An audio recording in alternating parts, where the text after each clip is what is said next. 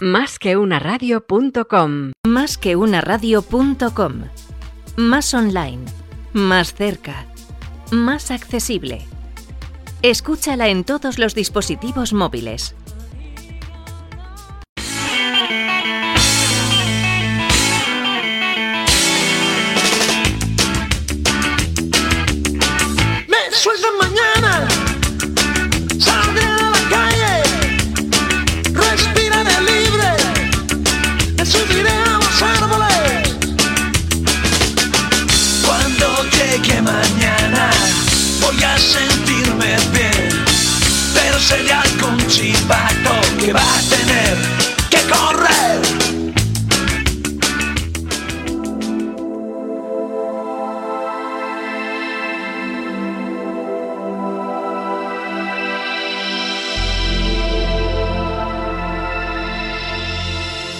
Las cibercosas del ciberespacio. Con José Manuel Ábalos en más.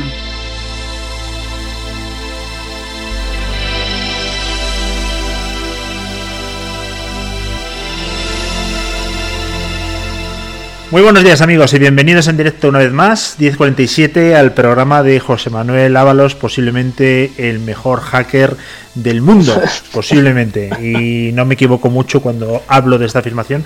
Obviamente estamos diciendo de un hacker ético, ¿eh? no de los malos, porque eso hay que diferenciarlo bien. Estoy súper contento de tener a Ábalos por muchas cuestiones. Primero, porque los lunes tener a un tío eh, en directo eh, que se pone su mejor pijama, para mí ya es un, un tema que me sube la moral. Luego Ábalos es un tío que tiene posiblemente el mejor podcast mejorando lo presente de toda la radiodifusión española, cosas de hacker, que además te tengo que decir Ábalos, buenos días, ¿cómo estás? Muy buenos días. Oye, que yo no soy hacker, ¿eh? Que los hackers están a años luz de mí.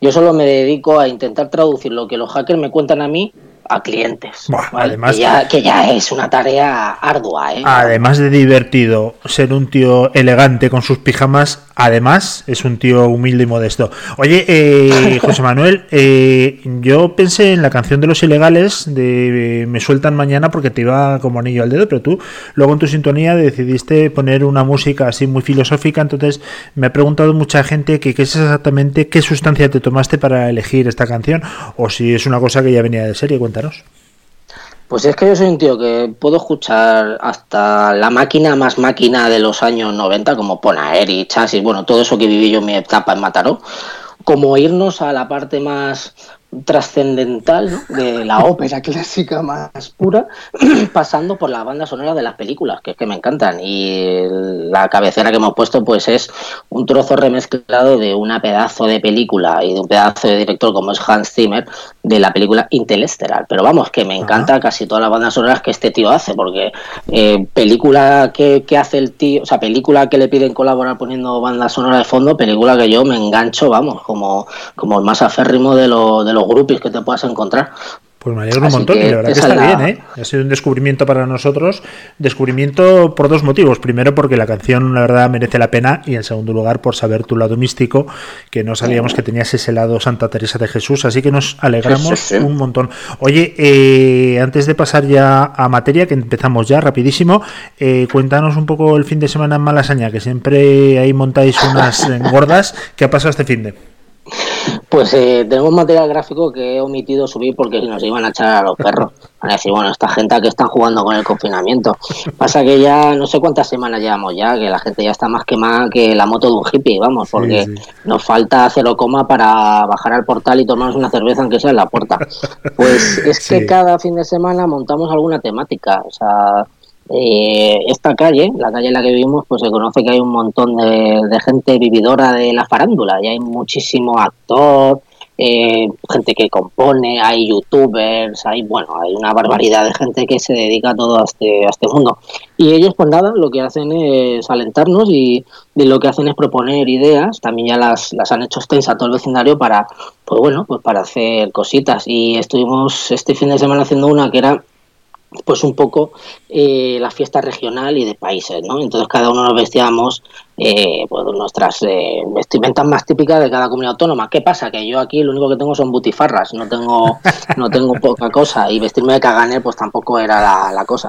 Y nada, me vestí pues nada, pues como estuve en Pamplona eh, los San Fermín el año pasado, pues bueno, me, eché encima la ropa.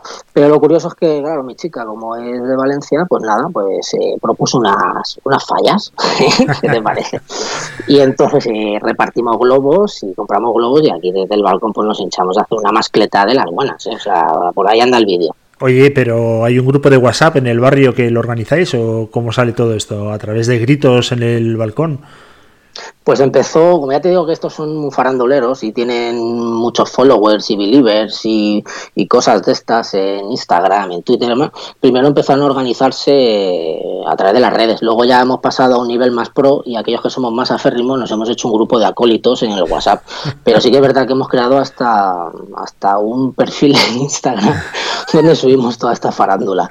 Pero bueno, ya se me echará al cuello la gente por el tema de privacidad, porque se ve mi balcón, se me ven los calzones que le da la localización de, de mi planta, de donde vivo, pero bueno, vivo, vivo con ello. Bueno, la verdad es que hoy nos traes un tema de Corea que deja muy corto ¿eh? lo que me estás contando ahora. Bueno, vamos con Pedro Baños, que es uno de los eh, geopolíticos. Yo me he leído sus libros y la verdad que es una auténtica pasada. Eh, es, eh, yo creo, de los que mejor explican ¿no? toda la temática geopolítico, militar, estratégica a nivel mundial. Y bueno, ha seleccionado una noticia que, viene en su perfil de Twitter. Cuéntanos. Pues sí, pero fíjate que ahora no recuerdo cuál era, porque como todas podrían encajar perfectamente en el perfil de Pedro Baños, desde aquí le mando un saludo porque aparte de ser un grandísimo profesional y un militar de los pies a la cabeza, es un gran amigo mío, porque empezamos juntos en una pequeña empresa hace ya años, que bueno, que la empresa se fue, se fue a mejor vida y cada uno tomó las riendas, pero mantengo esa amistad con Pedro Baños y la verdad que, que es un tío de los pies a la cabeza y, tanto profesional como personalmente. Ojo, a ver si lo enredamos algún día y lo traemos por aquí. Bueno, a Ángel y nos sentamos algún día. Eso sería un sueño para mí. Yo de hecho hablé con Pedro Baños hace mucho tiempo, lo que pasa que fue a la, bueno, pues prácticamente cuando lanzó su segundo libro, o tercer libro, no me acuerdo, y bueno, pues estaba más liado que el alpargatón romano con viajes y presentaciones. Pero cabe decir también que tiene un programa en la 2 donde tú has aparecido y, ahí ha subido la audiencia claramente. Lo que pasa que ahí no tuviste las pelotas de ir con pijama, ¿eh? Ahí fuiste bastante No, allí al contrario, fue en cuatro creo, y la cosas que me vistieron, porque fui cual consultor de ciber y dijeron, bueno, este tío que va sin traje en corbata, digo, vamos a darle un toque más. Y de hecho les dije, oye, ¿me puedo quedar la corbata, me puedo quedar todo el jaleo este? Y me dijeron, no, que es muy caro. dije, vale. Pero bueno, no sé, no sé cuál es de las, de las noticias que nos trajo Pedro Baños, porque como eh, ando más liado yo también que una peonza, no sé cuál sería, pero vamos, podemos empezar por cualquiera. Pues mira, hay una que el titular va más allá del espacio, que es la Universidad Autónoma de Madrid salía con los marines de Estados Unidos. ¿eh? Está buena, ¿eh? porque este debate, fíjate, a propósito de, la mesa del coronel, el programa de Pedro Baños, eh, salió este tema. No sé si os sonará el, la palabra dinámica de tecleo. ¿Te suena a ti que, por dónde ponen esa línea? Totalmente, ¿no? Que te cogen el patrón y sabes lo que están tecleando y quién, te pueden hacer hasta el texto, reproducirlo. Exactamente, pues en esa línea están trabajando desde la Universidad Autónoma y, una, y un laboratorio que lo que hace es entrenar a los marines de Estados Unidos. Eh, se han puesto, eh, pues bueno, a hacer un, un, pequeño, no estudio, sino un, programa, un proyecto en el cual pues se basan eh, pues en lo típico, deep learning, machine learning y todas estas cosas que determinan el learning, que lo que hacen es pues generar algoritmos de reconocimiento. Y en esas está, en el tema de la dinámica de tecleo. ¿Qué consiste esto? Bueno, pues todos tenemos una forma de navegar, de teclear, de, pulsar, cuál es la presión, cuál es la rapidez con que lo hacemos y con qué forma, eh, cuáles son los navegadores que buscamos, bueno, pues una, una serie de patrones que lo que pueden hacer es identificar a usuarios y así evitar la propagación y la lucha contra los bulos y las fake news a propósito del COVID-19, que es lo que pretenden. Pero bueno, esto va mucho más allá, porque a través de este algoritmo, que, claro que, el ejército americano se quiere echar a, la espalda, pues se pueden hacer otras cosas. ¿no? Eh, entre ellas estaría, por ejemplo, también, ahora que se ha puesto muy de moda el tema de de los MOOCs, ¿no? de, los, eh, de la formación desde casa, pues una de las formas para certificar que esa persona es quién es cuando se presenta un examen, pues podría ser esta. Sería poder ah. coger y identificar el patrón ah. que tiene cada uno de los estudiantes. Pero otra que da un poquito más, más miedo eh, eh, sería la, la, que tendría de usos en la medicina, ¿no? Porque a través de estos patrones, pues cuando cogemos el teléfono, la forma de presionar, de ampliar y demás, pues eh, ese, ese, el que posee esos datos pueden saber, por ejemplo, si padecemos algún tipo de dolencia visual, porque estamos ampliando de más, pueden saber si tenemos también Parkinson, porque pueden ver si lo, cuando estamos tecleando, pues lo hacemos de una forma un tanto, pues bueno, pues un tanto repetitiva o de aquella manera, y puede llegar al punto, que este es uno de los debates de los que más, van más, mucho más allá, que esos datos acaben revendidos a, pues qué sé yo, a empresas que se dedican al sector de la sanidad o de los seguros y que nos empiecen a vender seguros de vida o que en función de esto un seguro médico diga no, yo a ti no te lo doy porque sé que tienes este tipo de dolencias sin tú saberlo y sin tú ser consciente. Pero bueno, vayamos a la parte buena, ¿no? Eh, la cual pues se pueden, nos pueden ayudar como un test de identificación de posibles dolencias a futuro, ¿no? Porque no está de mal que, bueno, pues que tu propio eh, teléfono te avise, oye, eh, ¿qué te pasa hoy? estás, estás muy lento tecleando. Yo siempre soy de lo que opino de que cuando vaya al baño, soy de ello, y de hecho tendré una taza de estas cuando eche la primera micción de la mañana. Espero que me salga un resultado en la pantalla y me diga, oye, ojo, cuidado, tómate esto. Pero bueno, volviendo al tema de, de, de, estos dos laboratorios, de la Autónoma y, de, y del de Estados Unidos, eh, se vanaglorian de que tiene una efectividad del 50%, lo cual quiere decir que está muy bien porque pueden identificar a usuarios que lo que hacen es eh, replicar una y otra vez mediante cuentas de usuario falsas y bajo el anonimato, pues la propagación de bulos o de fake news, lo cual es un gran paso en cuanto al tema de la propagación de, noticias falsas. Pero ahí abro el debate en cuanto a las otras aplicaciones que se pueden llevar, pues bueno, pues al, al, mundo de la educación y al mundo de la medicina y por ende el mundo de los seguros médicos. Ajá. Bueno, pues yo te debo decir que, bueno, me parece una, una, historia fascinante. Lo malo es que te puede decir el lunes, o si te pones a teclear a lo mejor un, sábado, pues eh, en qué condiciones estás. Mejor que un test de alcoholemia de la Guardia Civil. Y yo te diría una cosa, a Conchi, nuestra amiga Conchi, que hoy no puede estar con nosotros, pero nos está escuchando, lo sé, porque me ha mandado... Le mandamos saludos. Un saludito. Es muy fácil, ¿eh? no hace falta poner un patrón de reconocimiento, porque no he visto una persona que aporre más fuerte un teclado de hecho, el último año creo que hemos tenido que sustituir tres. Se carga literalmente, sí, sí, es, es eh, con rabia. Tú has visto a esa gente que escribe con rabia, ¿no? Pues, sí, sí, eh, en el trabajo hay unos cuantos que dices, tío, hay un silencio sepulcral y eso se te escucha. eso, eso, dices, joder, que tienes una mecanografía, o sea, una máquina de estas de, del año de la castaña. Oye, nos vamos a Iván Mateo, a tu amigo Iván Mateo. El 51% de las empresas, ¿qué ha pasado? ¿Ganan dinero, pierden dinero? No tiene nada que ver. Pues tenemos, bueno, la, noticia que traíamos anterior era del país, ¿eh? Vamos a partir de ahora a identificar la fuente, ¿vale? Porque parece que me lo saco de la chistera y muchos dicen, ¿pero dónde saca esta noticia? Digo, pues mira, no tengo que, que teclear muy lejos, ¿no? Pues eh, ITER eh, Reseller ¿eh? es otro periódico digital, pues bueno, especializado en el mundo IT. ¿Qué, pasa? Pues ha hecho eco del, digamos, del último reporte sobre tema de sobre ransomware del 2019 de la empresa Sophos, una pedazo de empresa y en la cual no, muchos de las, muchas de las empresas de ciberseguridad del resto del planeta pues seguimos con, con cierta envidia porque la verdad que, que generan y marcan tendencia. ¿Qué nos dice Sofos? Pues que el 51% de las empresas en el año 2019 dice, bueno, esto es una encuesta, ¿no?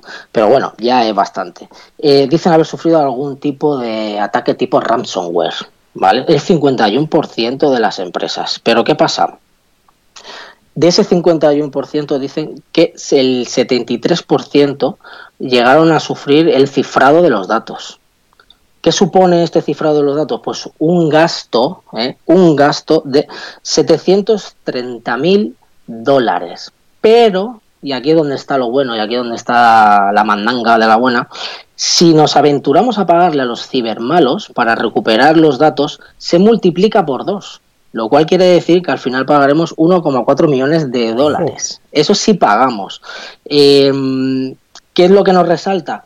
Que claro, que el 27% de las empresas han pagado a los cibermalos acojonados vivos, porque claro, dicen, bueno, tenemos que desencriptar esto cuanto antes posible y tenemos que dar servicio lo antes posible.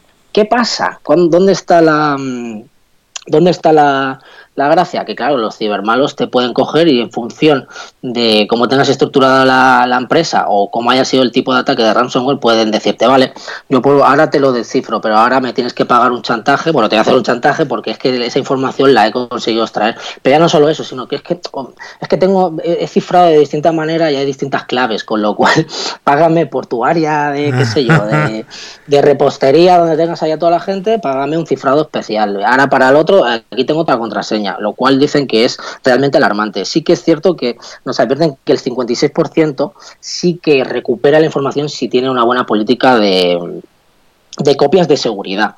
Pero ojo, ojo que esto, ojo que esto es, esto, ojo, las empresas más atacadas, ojo, en el ranking eh, medios de comunicación.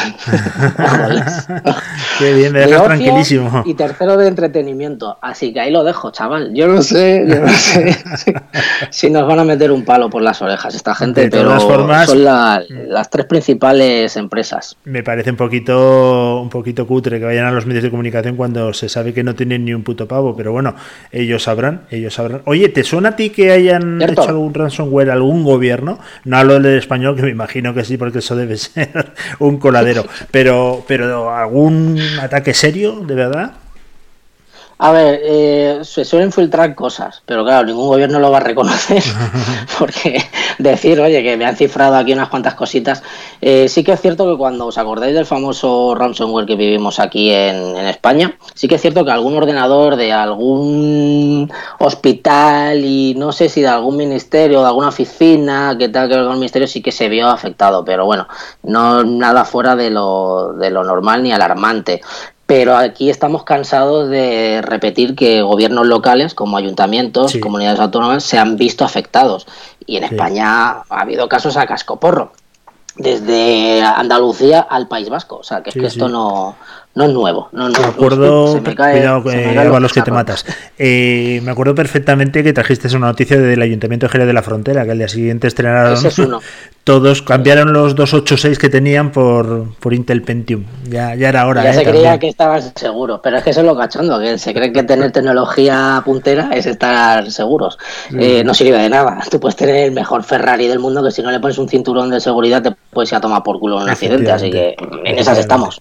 Hoy hablamos de esa geolocalización para las fiestorras que hacéis en Malasaña, pero y, no tiene nada que ver con lo que hacen en Corea del Sur. Hay ni GPS, ni rastreo, ni app, ni historias, ¿no? Exactamente, pero hay que verlo en el contexto, porque mm, hará unas semanas eh, salió el, caso en los medios de comunicación surcoreanos que hubo un paciente cero que llegó a infectar a 70 personas que se donde frecuentaba eh, zonas eh, y bares de ambiente. Ojo, cuidado, ¿eh? cuando digo ambiente, pues puede haber todo tipo de, tendencias sexuales, ¿vale? Pero más o menos yo creo que me habéis entendido, ¿no? Como si aquí se ponen a geolocalizar en el barrio de Chueca la, los movimientos de las personas. Eh, este tema es, es bastante complicado. ¿Qué ha hecho el, el, gobierno de Corea del Sur? Bueno, pues ellos, a diferencia de nosotros, sí que la ley les permite pues pedir la, la, la localización de, de los terminales de telefónica. Perdona que me ría, ¿eh? Perdona que me ría, pero ha venido muy a cuento lo de loca que te has quedado parado y luego lización. Bueno, seguimos. Una, una anécdota, una tontería. me vas pillando. Pues sí, eh, la, cosa, la cosa es la siguiente, que ese paciente cero pues eh, llegó a contagiar eh, con casos confirmados a 70 personas en una puta noche. O sea, estamos hablando de cuatro horas. O sea, ojo, cuidado, el bacanal que se tuvieron que montar en el garito. Entonces, el gobierno surcoreano, pues alarmado de pues de esta situación lo que hizo fue pues un poco hacer foco en esa zona que es una zona que ahora no recuerdo, lo tenía por aquí apuntado cómo se llama la zona. Ah, bueno, es un dato realmente imprescindible para nosotros, el barrio de sí, Seúl. si vais para allá, ahora no, sé dónde lo tengo apuntado, se me ha ido, pero vamos, eh, o algo así, no lo ah, sé, bueno, no lo sé, pero vamos, lo que ha hecho el, gobierno surcoreano ha sido pedir ayuda a las tres operadoras, digamos, más eh, principales de Corea del Sur, que es eh, SK Telecom, KT y LG Plus. Pero vamos, básicamente les ha pedido que les dé información de cerca de 11.000 personas que estuvieron entre el 24 de abril al 6 de mayo en unas horas concretas eh, por la noche. Esto es grave es grave si se traslada a un país como el nuestro, en el cual esa información, porque una vez que se localizan a esas personas, lo que han hecho ha sido enviar un SMS. Les ha enviado un mensaje diciendo que se acerquen lo antes posible y con las medidas oportunas a hacerse un test de coronavirus, de los cuales han dado 119 positivos. Ojo, ¿eh? Ojo, pero aquí lo, donde está el problema es en qué van a hacer con esa información y en qué manos pueden recaer. Eh, si bien dicen que no han localizado a cerca de 2.000 personas, que están intentando trazar mediante cámaras de vídeo y tarjetas de crédito y pago demás eh, la localización de esas personas. ¿vale? Eh, esto es jodido, es muy jodido, porque esa información, depende de un termine y que el gobierno sepa que tú frecuentas un tipo de bar u otro, imagínate que ya no estamos en la tendencia sexual, que ya jodido, sino que eh, me vean saliendo y entrando de una sede de un partido político, por ejemplo, o me vean entrando y saliendo de un determinado lugar eh, que frecuente. Eh, es bastante complejo, si bien parece que es efectivo, eso sí es cierto muy efectivo la medida que han tomado desde Corea del Sur, lo cual ahí se abre el debate y es un debate que, que ojo cuidado, ¿eh? ojo cuidado. La verdad que lo hemos estado hablando durante semanas, el tema de la privacidad y bueno, saber dónde te ubicas a través de, las campañas, perdona, de las operadoras de telefonía, pero ahora con el COVID creo que se ha abierto una puerta que va a ser difícil cerrar, ¿eh? con esa excusa creo que nos van a tener localizados 24 horas al día, macho. ¿Tú te acuerdas con el 11S? Le sirvió de hecho expiatorio para seguridad, privacidad. Y ahora entras en un aeropuerto y prácticamente hay, hay máquinas que en, diferentes países te desnudan. Te ponen, te ponen una máquina que te abres así, te colocas y te han despelotado en cero coma. Eh, pues yo no sé hasta qué punto el debate privacidad-seguridad, como siempre, eh, pues es bueno, es malo. No lo sé, no lo sé, es, es complejo. ¿eh? Trasladar, trasladar esto a la sociedad general es bastante complejo y los decisores y políticos de turno tiene que ser bastante, bastante complejo. Bueno, estamos ya acostumbrados, pero ahora va a ser el pan nuestro de cada día. La excusa del COVID va a ser el detonante para que estemos localizados y geolocalizados, pero ya sin ningún tipo de escrúpulo, porque yo creo que antes ya lo estábamos, pero ahora por lo menos para, para darte hasta un toque de atención, ¿no? Oye, vas demasiado a casa de Ábalos o Ábalos, vas demasiado a este bar, eh, recógete un poquito antes. Exactamente, volvemos al tema de, lo, de, la dinámica de tecleo, ¿no? Eh, también extrapolado a la geopol, geoposicionamiento, eh, que vean que entras y sales todos los putos días de un bar y que te llegue tu seguro y te envíe un SMS. Oye, ¿qué estás haciendo? Eh, te estoy dando un seguro y ahora te lo voy a subir más porque sé que vas a este bar todos los días o que te vas al McDonald's a deshoras. es que esto, ojo, eh, las aplicaciones que, que, puede llegar a tener un futuro, o sea, que estamos hablando de algo que, en determinadas manos puede ser puede ser bastante jodido. ¿eh? bueno, eso lo puedes enganchar. Mira, por mi zona hay muchísimo jabalí, que esto está lleno. Eh, se lo puedo enganchar al lomo el jabalí y pueden flipar. Pueden decir, no, no, este tío no para está de un lado para otro. Pero piensa que aquí ya el gobierno español ya hizo una trazabilidad ¿no? por celdas y demás de, de cómo nos habíamos comportado los españoles durante el COVID. ¿eh? Acuérdate que ya pidieron datos a, a las operadoras españolas, supuestamente con total anonimato. Yo que lo creo, y tampoco eh, con una geolocalización exacta, sino que iba por celdas o plantillas, ¿no? De dónde está un teléfono y demás. Pensemos que ya hace meses también lo pidieron, no sé si fue el Ministerio de Transporte, Movilidad, no lo sé, porque han cambiado veces, tantas veces el nombre del ministerio, que también pedían ver un poco la movilidad de los españoles, a qué puntos iban para mejorar, digamos, las infraestructuras. Acuérdate que esto no, no, no, no es nuevo y nos lo vamos a ir encontrando cada vez con más asiduidad. Oye, terminamos ya con una ley hackers Trump. Eh, une todos esos puntos. Esta es cachondísima, esta, ¿eh? es un ransomware, ¿eh? volvemos al tema de siempre. Es un ransomware que ha entrado en unos, en un buffet de lo más eh, dispar.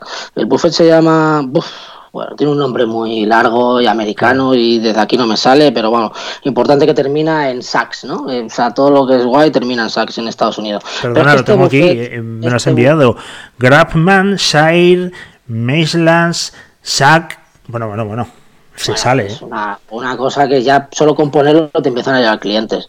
Pues este buffet representa al loro, ¿eh? Lady Gaga, Madonna, Robert De Niro, eh, Bruce Springsteen y Cristina Aguilera. Y U2. que, ¿Qué ha pasado? Pues ¿qué ha pasado? Pues que ha entrado un ransomware bastante bonito y supuestamente los cibermalos eh, que pertenecen al grupo de Revil eh, lo que han hecho han sido empezar a subir eh, pues ciertas ciertos trocitos de la información que tienen en posesión en la dark web y están avisando de que solo han sacado una pequeña un piscolabis, ¿eh? diciendo ojo que tenemos más mandanga y en la mandanga están diciendo que hay mails cruzados en los que aparece la palabra Donald Trump que este tío, yo creo que, yo no sé, pero pilla hostias por todos lados, pero el tío ahí lo tienes, ¿eh?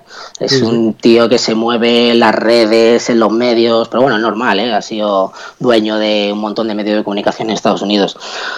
Pues en esas estamos. los cibermalos han pedido 42 millones de dólares. Pero no eran 500 euros al principio, el ransomware. Esto no iba de 500 euros. pues fíjate. Y lo más cachondo es que han hecho pública una carta en la cual dicen, echan las culpas al, abogado de que todo lo que vaya a ir saliendo a partir de ahora de información, la culpa es de él por no pagar.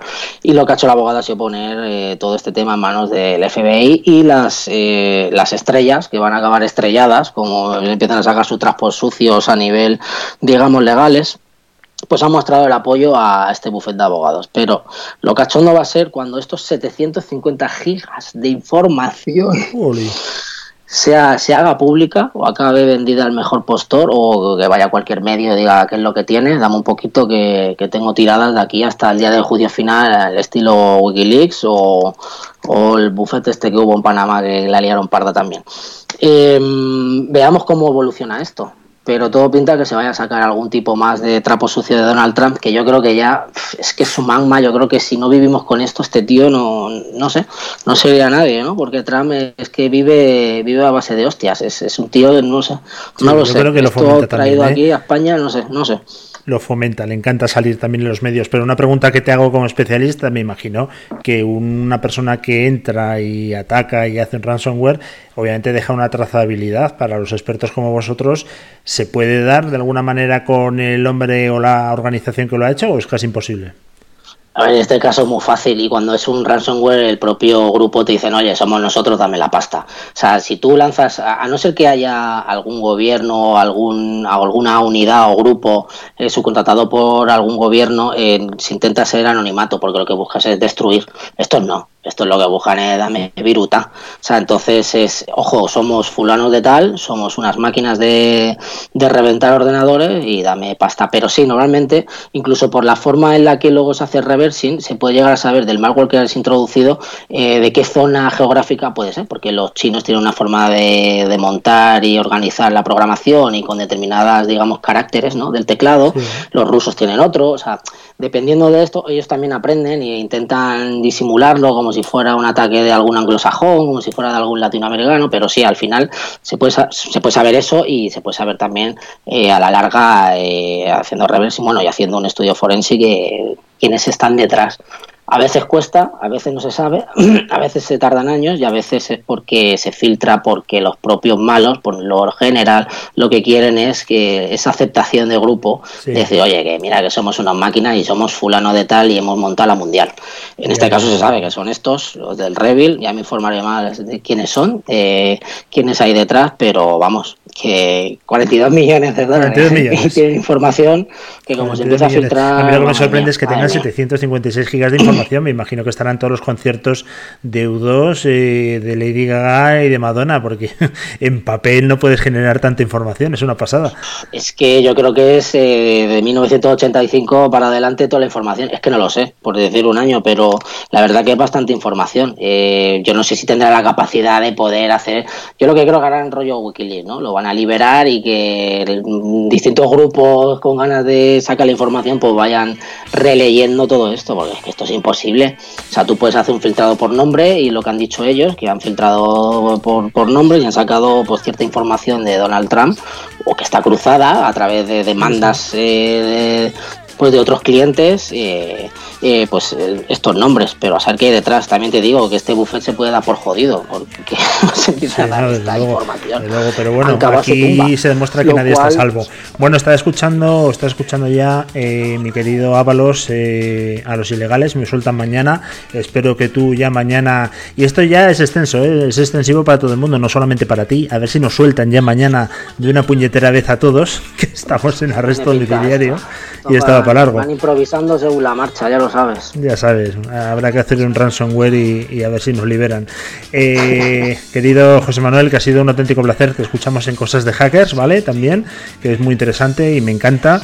Y también aquí en las cibercosas del ciberespacio, más que una radio. Un abrazo y nos vemos la semana que viene. Me encanta tu pijama, tengo que decirlo, es flipante. Y ahora cuelgo una fotito para que la gente lo vea, si te parece. Estupendo, a ver si me hago ya con los pijamas de verano, que los tengo allá arriba en el armario y me está costando. Me da una pereza. Pero bueno, a ver si los empezamos a sacar y hacemos aquí pasar a Cibeles. Un abrazo, Ábalos, hasta la semana que viene. Abrazo a todos, chao. Chao.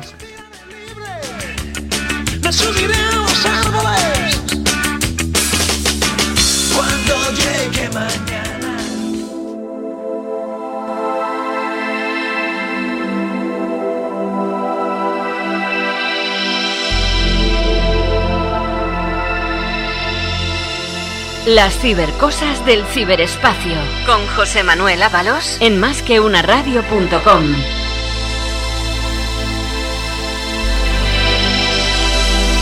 Másqueunaradio.com. La radio que te ofrece más.